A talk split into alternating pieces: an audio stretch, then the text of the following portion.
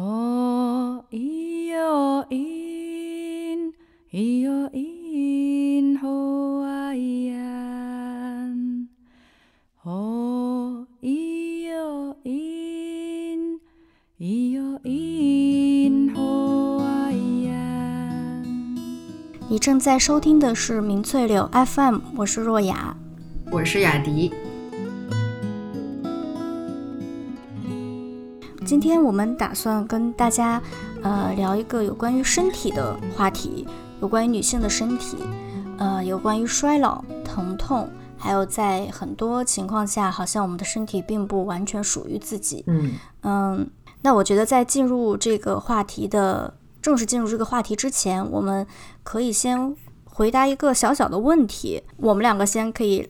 给出一个抛砖引玉的我们的回答吧。就是提到衰老，你会想到什么关键词，或者你会有怎样的感受？如果是针对女性的话，我觉得提到衰老，我当然首先想到的就是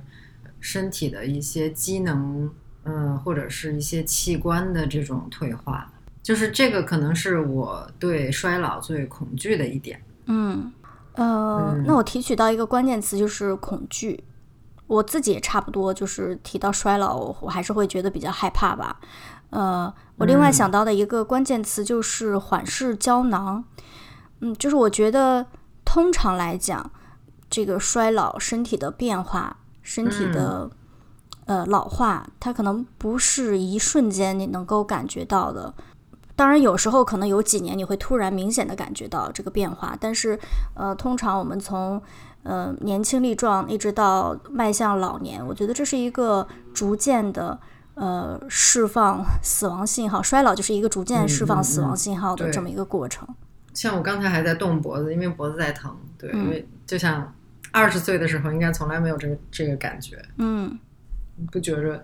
脖子会累啊，或者坐久了腰会累啊，也不觉得什么，嗯，熬夜是什么事儿啊，没有这种情况。但是，嗯、最近几年或者是前五年、七年左右之前开始，就越来越有这种感觉，就是好像身体会给你这种衰老的信号。嗯嗯，对，当然，我觉得这个衰老还有一个，它也是一种概念，嗯就可能没有人会觉得十二岁、十三岁的人已经在衰老了。嗯，十二三嗯岁，对，还很小。呃，对，我觉得可能到了某一个年纪以后，会更容易把自己身体的一些信号跟衰老挂钩。就是搞不好嗯你小时候也不太能熬夜，但是等嗯到呃，比如说我听到更多的是二十五岁之后会发，有的人会提到说啊，身体开始走，体力开始走下坡路了，感觉好像不能熬夜了。嗯嗯，但小时候可能你也不能熬夜，但是你不会觉得是因为衰老所以不能熬夜。嗯，我会，呃，我也会很好奇我们的听众提到衰老是怎样的一种感受，因为并不是每一个人都带着恐惧的这种嗯心情吧。啊，当然可能也和嗯年龄阶段会不一样，也会有这种不一样的感受，所以呃，也欢迎大家在评论区给我们留言。对，我觉得身体或者是器官的衰老其实只是一种，还有就是面容啊。本来你可能觉得看习惯了自己的这张脸，二十来岁、三十来岁，觉得就是还挺好看的，虽然是凑合，但是没什么特别大的问题。嗯。嗯、想象一下，二十年之后、三十年之后，再回头看现在，嗯，那简直能就是觉得自己是 绝代，不管是美女也好，或者是，是啊，我其实有一个嗯很特别大的遗憾，就是我之前上大学很讨厌照相，就是我老觉得自己不好看，就老觉得自己脸太圆了，然后拍出来就是看起来太胖了，嗯。就现在想想，就在为数现在在为数不多的以嗯前的照片翻出来，看到那个满满的胶原蛋白，就会觉得哇，嗯，就是好可嗯爱，对，但当时就不那么看，对，嗯，是，所以当时拍的照片不多，这个就觉得非常遗憾。对，那你有没有一些嗯缓解你对于不管是面容还是身体衰老的这种方法？我觉得有一些事情是可以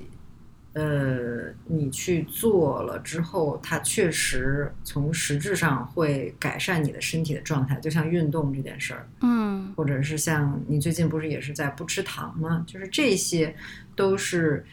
嗯科学的，然后一定有效的这些方法。但是运动呢，你又不能运动过度，嗯那样的话，你还会给身体带来很大负担。然后一定的节食呢，比如说，也有人说是对呃永葆青春有帮助，但是你也不能过度节食，对，轻断食就是要找到一个适合的这个平衡点，嗯让自己坐着舒服，然后能够坚持。嗯，你现在运动频率大概是是是怎样的？我还是基本上是每天，就是周一到周五，基本上每天早上有半个小时这种剧烈的运动，然后周六周日可能是做一下瑜伽这样，这样自己至至少自己可以告诉自己说我已经做了这个事儿了，就是我把嗯我所我知道的，对对，嗯我肯定可以帮到我的这个事儿给做了，然后其他的我就可以不用太多想。对，呃，我最近读了一本书，日本作家伊藤比吕美的《必经记》，呃，非常小巧，然后在国内也受到了欢迎。呃，透过他的这个书名，大概可以联想得到，就是在写一个必经前后的女人，其实也是作者本人。嗯，她所她在这个过程中，她在经历必经的过程中，面对的一些身体上的变化，当然，除了身体，也写到了呃，人生走到这个年纪以后，他的一些人际关系的呃变化，以及他的一些嗯感受吧。呃，所以总的来说，就是这个他这本书嗯在写到身体的变化的时候，完全没有把这个读者当外人，就是写的非常的呃非常大胆，非常的直白。所以我觉得这本书也是非常好的一本打破年龄羞耻的这么一个，或者说挑战年龄羞耻的这么一本书。在这个书的背面有过呃一小段，我觉得也是嗯这本书的作者写这本书的一种态度吧，就是人生的后半场就是咬着牙把难堪的事一件件打倒的过程。嗯，对他这个书里面真的写了很多很难堪的事情，比如说，在这个一开篇，呃，伊藤比吕美他呃提到他平常是住在南加利福尼亚，呃，有一次呢，他就呃专门挑到了一个比较凉快的这个季节，就是十一月回到了日本，然后他当时就说，难道是气候变暖了吗？呃，就是他怎么会觉得十一月的日本怎么还会这么热？然后他就觉得，他不管走到东京的哪里，不管是电车里、大厦里，还有这个咖啡馆里，他说简直是热翻了。然后他浑身都是汗臭的味道，嗯，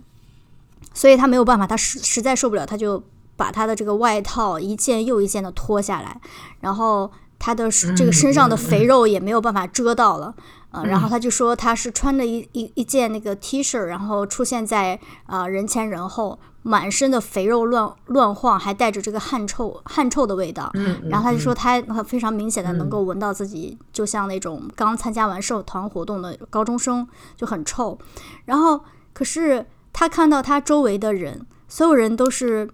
呃，感觉好像好好的穿着自己的这个。呃，皮靴啊，羽绒服啊，然后沉甸甸的大衣啊，就只有他自己非常孤独的在东京呃街头，感觉非常的这个燥热。他其实就这个就是提到了他呃必经期的时候会有这种很重的燥热感。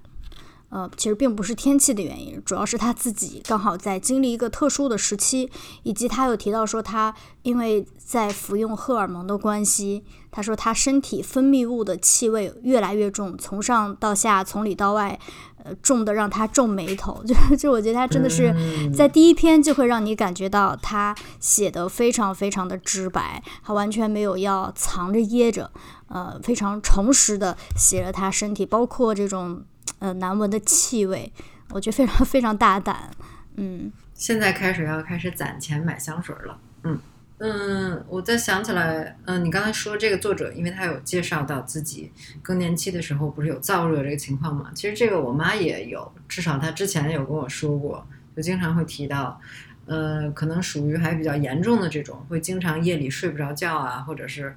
呃，明明是挺凉快的天气，但是她就是即便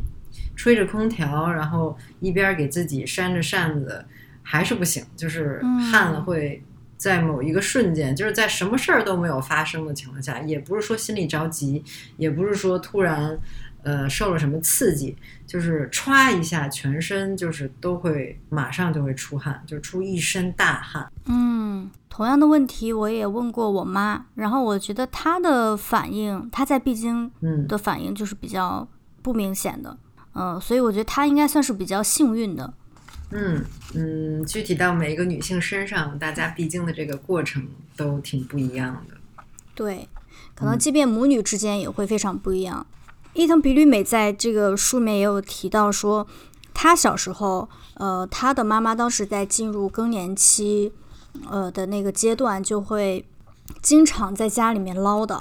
就会说，哎，这个闭经好难受啊，好难受，更年期真是太太难受了。然后她说，她妈妈在怀孕的时候，这个孕吐反应也是非常的严重，包括在呃生她的时候。的那个阵痛也是比较剧烈，非常的难耐，呃，所以他那个时候他就说他做好了心理准备，感觉这个等更年期来是要打一个打一场硬仗的这种感觉，呃，可是在他自己亲身经历这个过程的时候，他说就是他的原话就是屁事儿没有，对，嗯，呃，所以对这个差异肯定是会有的。然后另外就是虽然我在。读的这个过程中，因为他写到了很多这个皮肉的变化，这个荷尔蒙的变化，呃，我是没有觉得屁事儿没有，就是我可能现在站在现在的这个呃年龄的这个角度，还是觉得稍微有一点点这个害怕的。但是他就会提到说，他到了这个更年期的这个年纪，也是会被人家叫欧巴桑的这个年纪。他说，呃，其实也是有一定的好处的。就这个好处就是，你不再像年轻的时候一样，在面对自己身体变化的时候会，呃，尤其的紧张，会大惊小怪。呃，到了欧巴桑这个年纪，再面对自己身体的这些，就他书里有提到这些月经啊，还有他常年跟呃在做斗争的这个赘肉啊，呃分泌物的味道啊，然后还有后面会呃聊到这个。崩屁呀、漏尿啊，这些 这些身体的变化，他说你会变得非常的坦然、镇定的很。我确实也感受到了，嗯，他在聊这些呃内容的时候，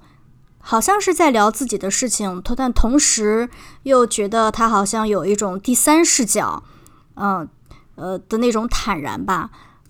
所以我也是，嗯，一边很佩服，也一边很羡慕，就是希望我到那个时候也能够比较镇定自若的看待自己不再年轻这个这件事实。嗯，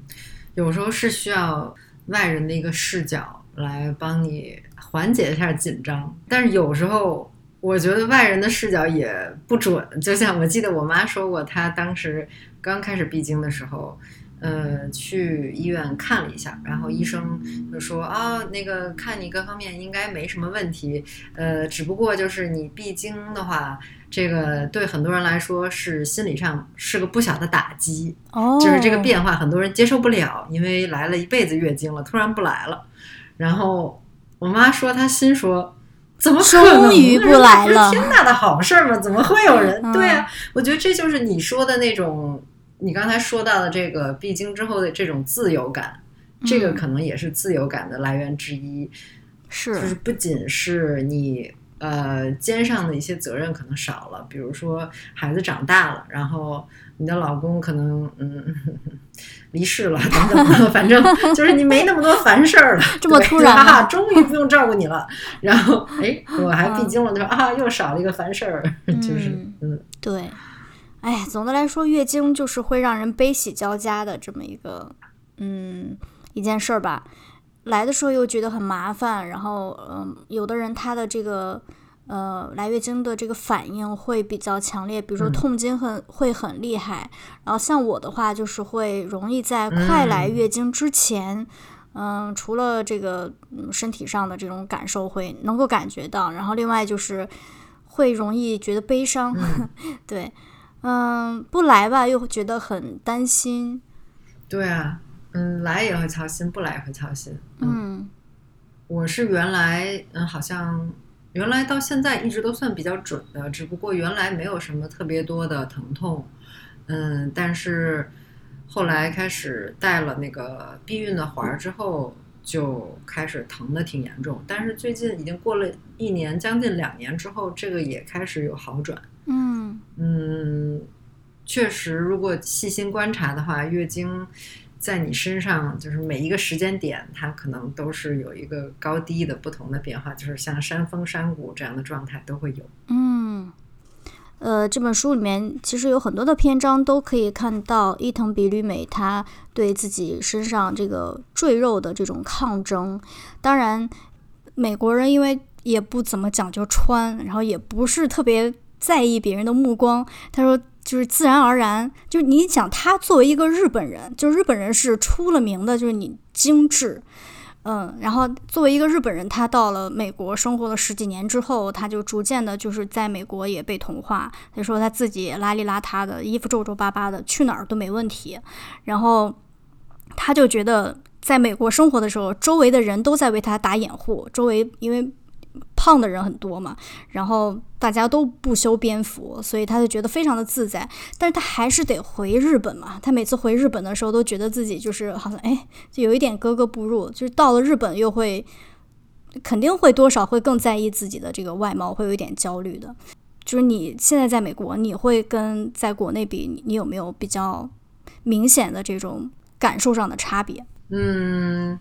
我觉得要看具体在哪儿。就像我刚来的时候，当时在中西部圣路易斯，就是很小的城市，而且当时又是中学，而且又是寄宿中学，你就是没有其他地方可以去，你没有什么可对比的，所以就我觉得那个情况下就。大家都嗯，没有什么人 care 的。嗯，学校确实有要求，就是不是校服就不是统一的这种着装，但是确实要求你一定要穿什么什么样的衣服，但是不会有特别多的攀比。读大学在波士顿，然后工作在纽约这样的地方，我觉得就会稍微不一样一点。肯定纽约的话，基本上我觉得可以说是美国最。肤浅的地方之一了，就是除了洛杉矶之外，我觉得纽约也是很肤浅的。就是你穿了啥，就是完全就是你的一层皮，就是你身上脱不下来的那一层皮。所以说，你得把这层皮给你得好好选一下，这层皮到底要长什么样。相对来讲，西雅图其实又不太一样的是，呃，虽然你看它有这么多这些科技公司，很多人收入也不低。它的文化就是不讲究打扮，嗯，就这些科技公司的人的文化是相对严肃的这种着装，对于他们来说是很不酷的，嗯，这个就和纽约形成了鲜明的对比。就虽然这两个地方其实都是，呃，现在物价低价，包括都很贵，嗯，但是他们两个城市之间其实有很大的这种文化差异。就是纽约还是更崇尚传统的那种高级感。嗯，所以听下来还是要看你具体在美国的哪一个城市。呃，我印象当中，呃，东亚国家还是嗯对女生的这个身材还是要求比较苛刻的，呃，总是会觉得更瘦会更好看。我觉得这一点，呃，当然可能跟人种本身有关系啊，就是你去买衣服的时候会发现这个，呃，在不同国家它的这个小号、中号、大号的这个标准就是不一样的。我记得我当时去。呃，英国因为是冬天，冬天要到，所以特别冷。然后我就去，还是向这个 秋衣秋裤妥协了。然后我就去优衣库买那个秋裤，我就买我平常的这个嗯 size，就是中码。然后买到就是买到手回家以后，就会发现那个秋裤整个大出来一大圈，可能都不止，我觉得都不止国内的大号的那个嗯那个尺寸了。对，然后普遍来讲，我觉得在街上，对于各种身材、呃各种体型、各种身形，我觉得包容度还是算是更高一些的，呃，明显能够察觉到。而且虽然我好像啊经常把减肥挂在嘴边，就觉得自自己好像应该再瘦一些，再瘦一些，但是嗯，就好像那个时候就觉得好像自己的。这个这个身形，不管走在英国的哪一个城市，那都是和胖 不沾边的。那绝对是，你绝对是，绝对是这个的话，确实，如果把那个欧美和我们嗯东亚，不管是国内还是东亚其他国家来比，那就有本质上的差别。就连比如说国内我们的那个衣服的大那个那个尺寸和日本比都完全不一样。我记得我妈跟我对，说，日本好像更她小。对，超级小，就我妈算是很瘦的这种身材了。呃，原来 最近几年稍微长了一点儿，但是在他这个同年龄的呃对人群之中，还算是很很苗条的。然后他就是说啊，去日本的时候，我连那个什么，嗯，随便买一件风衣，说呃挑个小号吧，根本穿不上。说什么我竟然不是小号，什么 就是说感觉是自己一辈子都是小号，怎么突然就长胖了？嗯。每个国家的这个标准都很不一样，特别是日本的话，我感觉在日本女生吃的都特别少，嗯，就是啊你你要是在外面，反正你可以注意观察的话，就会发现就是女生食量是先天的小还是后天的小呢？反正我觉得答案很明显了，就是怎么能只吃两口就饱了呢？嗯，那嗯，那我将来去日本怎么办啊？就是 岂不是永远都吃不饱，嗯，你可以回家默默偷吃，回家默默补吃。对，太惨了。嗯，确实，在美国待着的话还是很自由的，就比较轻松。更加崇尚的是说，我们要在相对健康的前提下，对，要舒适，然后要健康，嗯，同时不要管那么多别人的限制，就是嗯别人的身材胖点儿瘦点儿，碍你什么事儿了？嗯，对，基本上是这种态度。嗯当然，除了身体，就是人在随着我们面我们的变老，就父母当然就比我们老得更快了、更早了。就是他其实也在面对各种离别跟跟各种死亡的这个这个过程。我觉得他的这个形容特别好。他说他觉得人在衰老的这个过程中，你能感受到的是一个家庭就这样逐渐的缩小了。先是送走了父母，然后你的孩子也逐渐大了，然后就是老公也差不多死了，你会逐渐的会觉得以前非常热闹的一家人，慢慢慢慢就剩下你自己了。家庭关系在不断的缩减，你的肉体也在不断的缩小，剩下的就只有单方向的通往衰老、通往死亡的这个道路。在她老公死了之后，她以为她可能以后就要这样子很消极的度过了，因为孤老是一个听起来特别惨的一件事情嘛。过了几年又又在后面写，她说其实人生真的是和我们想象的不太一样。她慢慢慢慢就习惯没有她老公了，开始是习惯没有父母，后来是习惯没有老公，呃，孩子呢早就习惯这个孩子。当然没死，但是就是他已经离你的生活越来越远了。白眼狼，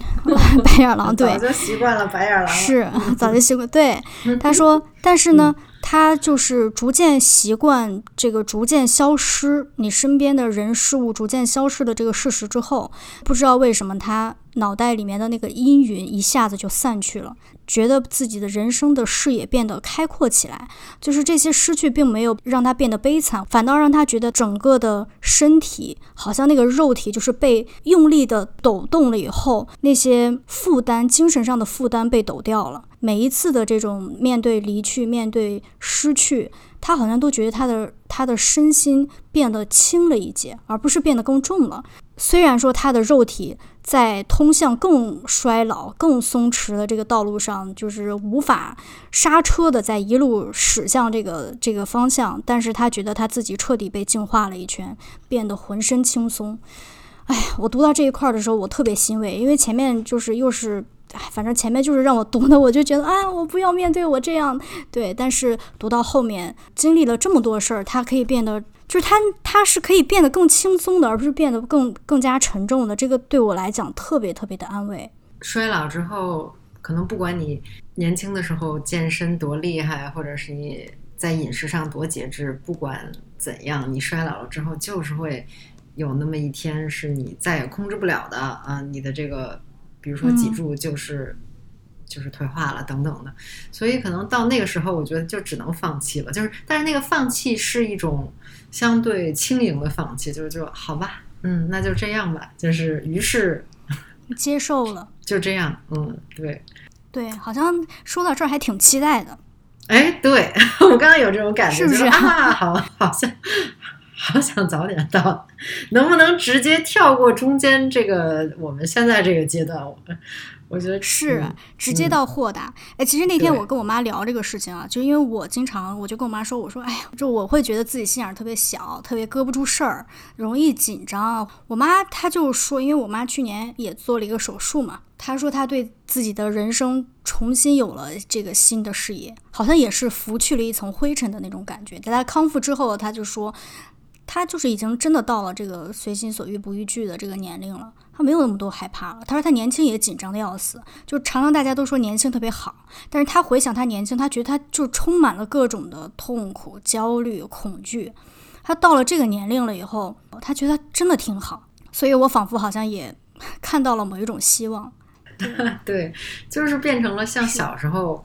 有一个时期，总想说赶快变成大人，嗯，可能我们变得还不够大，就是还得再大一点。现在这个还不算 真正的大人。对，现在还是就很尴尬，半平晃的年龄。嗯，所以说其实衰老没有那么可怕的另外一个原因就是船到船到桥头自然直。嗯，到那个时候，嗯，就发现啊，其实嗯大山也没有从远处看起来那么可怕，对，走着走着就变成平地了。嗯，而且我觉得我们有关于衰老这个话题，真的可以每三五年就聊一次，嗯，就是来记录这个、呃嗯心理嗯或者身体的变化。对，身体的这个变化有时候是挡不住的。是，嗯，其实女性，我觉得身体的变化，当然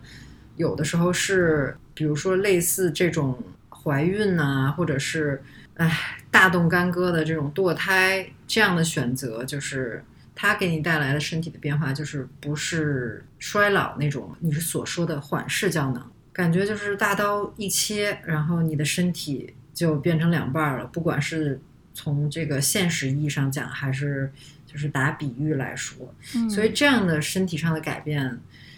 我我猜想就是一定是对你的精神、对你的心理也会带来很大的压力的。对，就是最近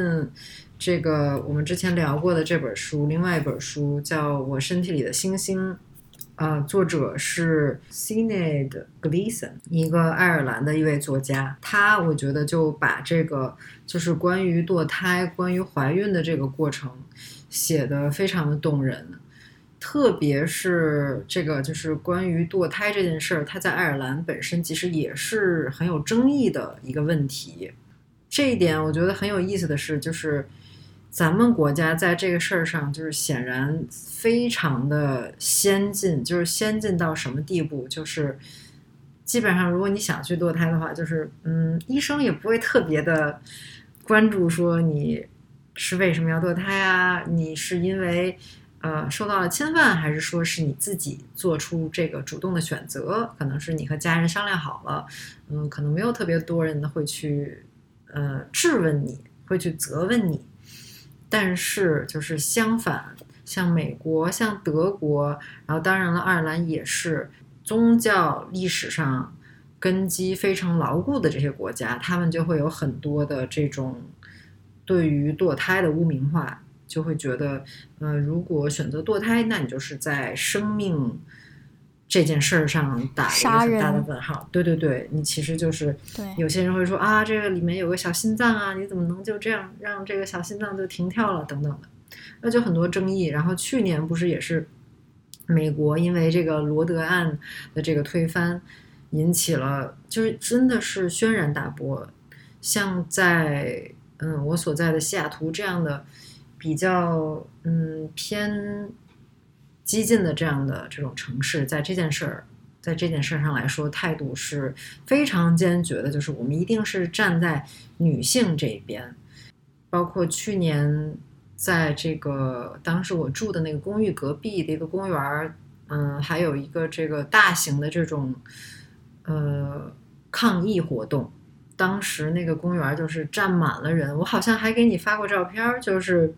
得有两千人，就是我猜测啊，这个数字，反正是。人山人海，然后有不少家庭是带着他们的孩子出现的，也有那个小婴儿，就还在 睡梦中的小婴儿，然后手可能是不知道他是手就抓住了那个海报呢，还是怎么样，让他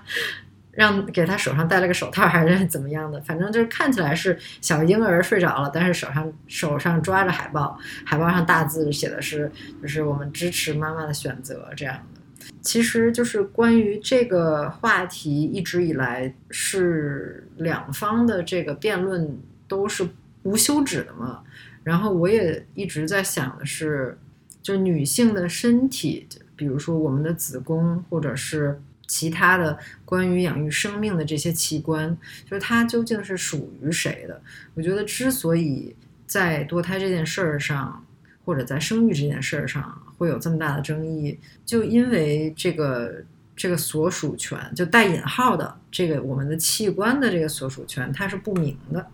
嗯，对，在美国堕胎变成了不合法，这个还真是挺惊讶的。嗯，毕竟印象当中，美国一直是和自由有自由这个标签的。那避孕首先就不是个百分之百的事儿。嗯，是。呃，那如果在没有条件去养育一个孩子，因为其实真的你要养一个孩子的这种经济的负担、时间精力的付出是巨大的、长期的，所以那对于一些比较嗯经济比较困难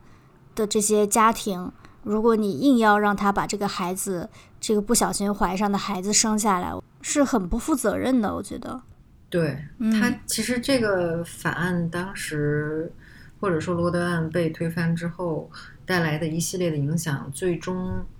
为他买单的还是说白了就是弱势的这些女性，就可能经济条件已经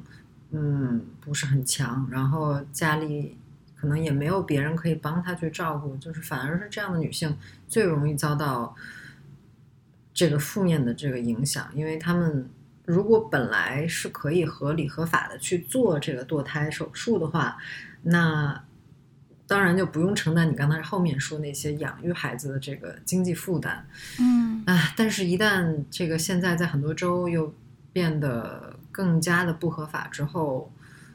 他就只好去找那些黑的地方去做。嗯，当然也有一些欣慰的是，我知道。这个我有一个大学同学，当时其实我们都是学电影的，但是后来他加入了一个非公立的一个组织，主要就是帮助美国的一些相对保守的这些州，就是在堕胎属于不合法的这些州，他们这个非营利组织呢会帮助这些女性去找到一些其他的。非传统意义的呃手段的 这种堕胎方式，比如说可以在船上进行堕胎，因为可能很多法律是限定于在路上的，就是陆地上的操作，所以说就是等等，对，就是你要带引号的钻法律的空子，这样才能真正的为就是这个弱势女性群体去服务呀。反正走到了这种很极端的这种状态，都别说美国，其实即便是德国，一直可能我对德国的印象属于比较好的，但是了解也不是很多，也不是很深。我是从来没有想到说啊，原来在德国这样的国家也是堕胎，基本上来说是属于非法的。嗯，当然比这个。比美国或者说曾经的爱尔兰还要稍微好一些，但是你的这个时间也不多，反正好像是三个月之内吧，就怀孕三个月之内要做出一个抉择，否则的话就是非法的。他应该德国应该有一些，就比如说嗯胎儿的病，可能在三个月之后才会查出来，这个应该是要可以多。是。我记得只有两个条件是合法的，一个是就三个月之后的话，除非一你这个是受到了侵性侵犯而导致的这个怀孕，第二是除非呃怀孕本本身对母亲的身体有健康的这个威胁，除非这两种情况下，好像其他的情况基本上是不可以。嗯，当然了，我。读不懂德语，所以这个是我从就是英文的网站上看到的这样的消息。对，如果有不准的话，请大家来纠正我。然后跟这个相关的，我还想到了一个是，就是母乳喂养这件事儿，其实也是女性的身体，嗯、我们的身体的另外一部分，它的这个归属权的问题。嗯 就是好像特别讽刺的，也特别有意思的，就是在生育之前，可能乳房作为一个器官，它是一个就是带有很多性意味的这么一个器官，然后好像它存在的目的就是为了去吸引异性的目光。然后大家在穿着的时候也要很注意，说怎么样把它修饰起来。我们要穿内衣，就是对吧？现在大部分人还是认为讲究说出门是要穿内衣。哎，当然这一点也是在美国，在美国的话，我就可以很轻松的出门，不太穿，特别是秋冬天，反正我就更不在意。天我也不就穿，只要看不出来就不不穿。对，但其实反正即使夏天在美国也还好，就是哦，我可能不会觉得特别的遭人就是眼光什么的。但在国内，可能我我也不太敢，就像这个《必经记》这个作者一样，就回日本的时候就觉得，嗯，立刻 好就要像大家都在看我对，时间要绷紧一点。对，是，对。总的来说，就是乳房在嗯有孩子之前，就是一个充满性吸引力的一个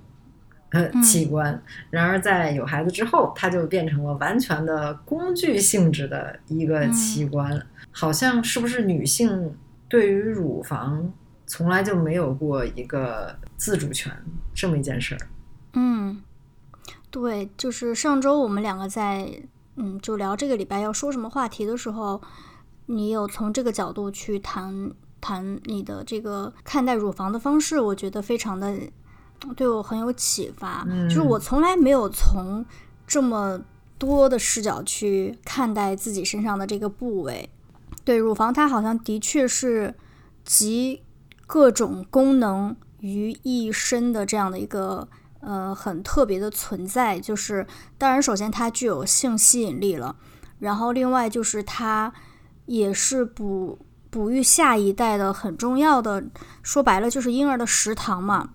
那提到这个母乳呢，我当时记得马伊琍好像在接受采访的时候就说，她在喂宝宝的时候的这个过程是非常非常艰辛的，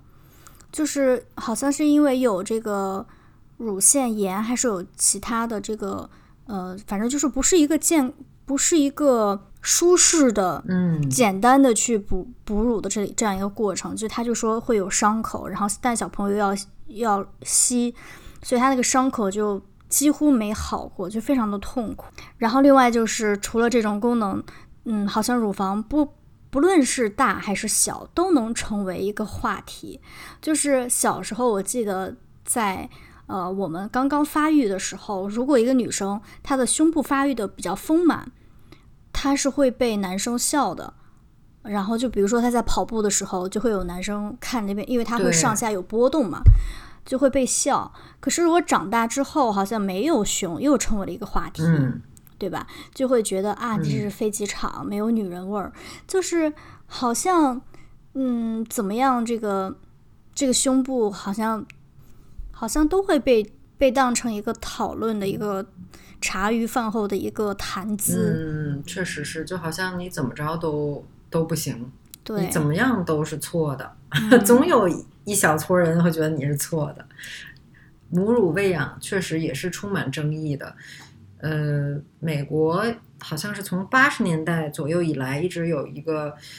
呃小金句 “breast is best”，就是母乳是最好的，大概是这么一个意思。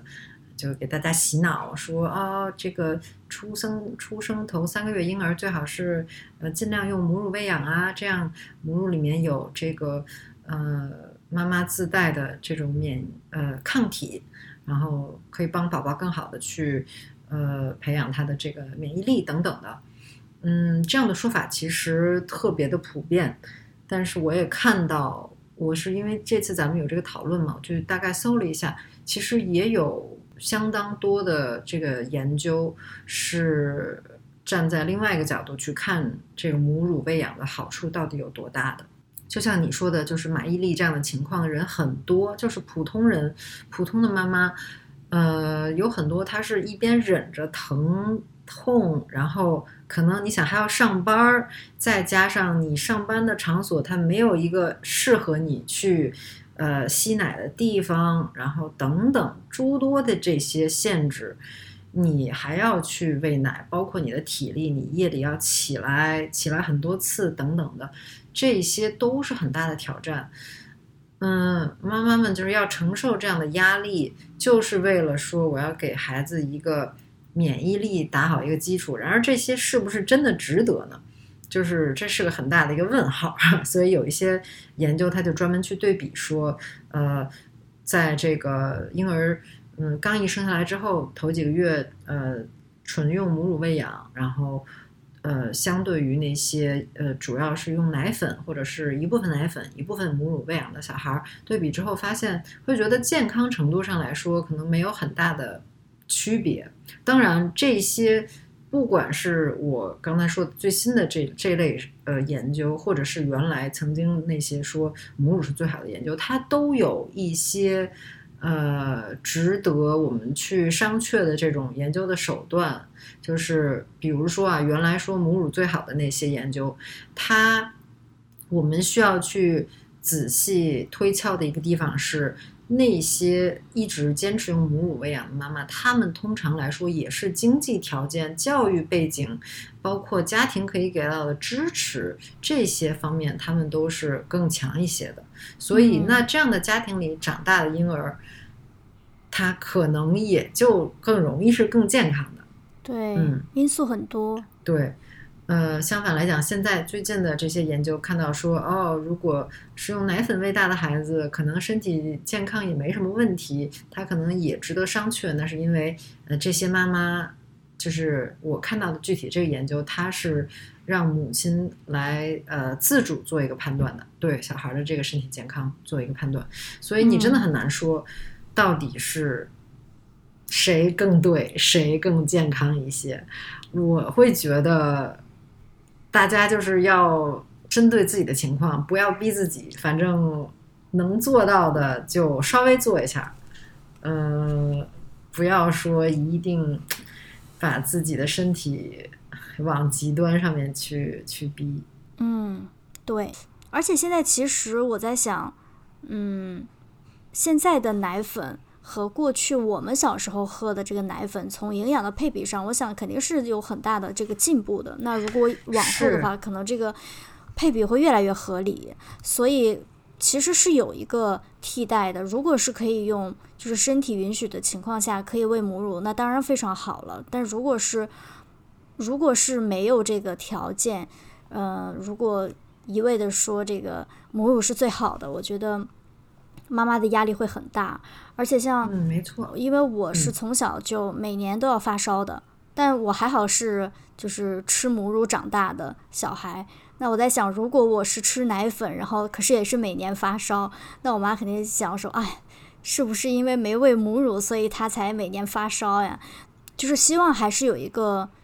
可以选择可以替代的，然后尽量不要给这个妈妈太大压力的这么一个选择。对对，其实你刚才说这又提醒了我，就现在确实很多配方都是非常均衡、非常健康的。呃，就更别说当年这个研究说出来母乳是最好的这句话的时候，它很多的这个样本是采集于这种呃相对。不发达的地区，那他们的水源质量是不可靠的，所以在那些地方，你去用水去配奶粉的话，可能还不如就是喂母乳，所以这个也是一个因素。所以，所以就是你大家就是可以看到说，很多的这些科研的这些结论啊，我们。可能普通人咱们只能就是听那个最简单的结论，然后就说好吧，那我就按这最做。但是如果你有机会有时间的话，仔细回去看一下，你会发现其中有非常多这个值得进一步讨论的这些小细节。母乳喂养这件事儿，我觉得我们社会还有很多可以做的，包括就是提供更多的在这个公共场所里面给妈妈们。给这个正在哺乳的这些女性们去准备，呃，母婴喂养室啊，或者是这种至少是干净的密闭的空间，它都不一定非得是用来做这件事儿的，它也可以是一个休息室等等。对，这些都现在都太缺乏了，我觉得以至于让很多妈妈就是很尴尬，有时候要在公众场合就要掀开衣服，然后。喂孩子，那这又导致又引来一片骂声，就回到了刚才我说那个，就你怎么做都是错的。嗯，对，嗯，我在想说，这个是不是因为有哺乳需求的和没有这个需求的人之间互相的一种不了解，然后又在这种，比如说现在这种网络，大家好像都比比较容易激动的这种场合下，会有比较这种激烈的争执吧？呃，我的确好像记得以前这个母乳在大庭广众之下喂宝宝，嗯，好像确实是应该有被讨论过。如果说是我们要是有一些设计更合理，就是不要把这个压力最终给到喂孩子的这个妈妈身上。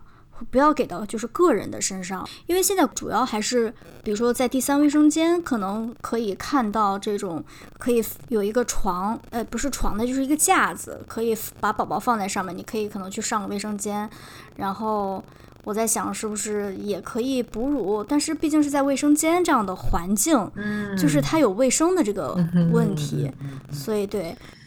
哎，对。真的是欠缺的地方太多了，还有很多地方这个设计啊，包括私密性啊，然后像你说的这种清洁程度这些等等的，都需要，都需要，都需要有极大的进步啊！怎么办？不知道，反正就是挺矛盾的，就是，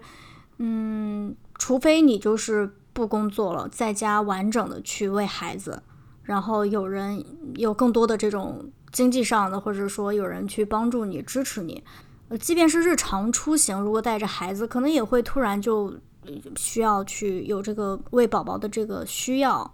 所以，一方面鼓励大家多生孩子，然后另外一方面，呃，又没有一个场所给大家去保证私密的这样的去喂宝宝，我觉得是挺矛盾的。而且现在是自媒体的时代，如果你真的大庭广众之下喂，如果被拍到了，被上传了，被上传了怎么办？对对，就尴尬的情况，哎，可多了去了。嗯，对，嗯，那我们今天时间也差不多要到尾声了。嗯，今天我们聊到了很多我们现在可能还没有真正面对的一些话题吧，有一些关于身体的话题，比如说衰老。嗯，我相信我们现在虽然常常会把觉得哎呀我老了挂在嘴上，但是包括我们的听众也都还是非常年轻的，没有真正的体会到这个衰老的冲击，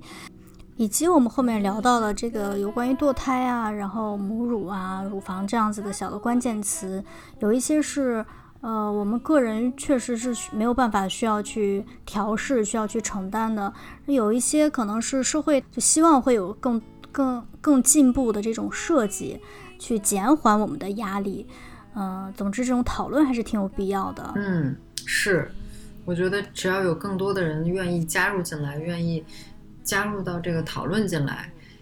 呃，甚至只是自己一个人 静静的想一想这个事儿，我觉得可能都会是带来进步的。嗯嗯，好，那我们差不多。就可以说再见了，下期节目再见，拜拜。好，拜拜。嗯。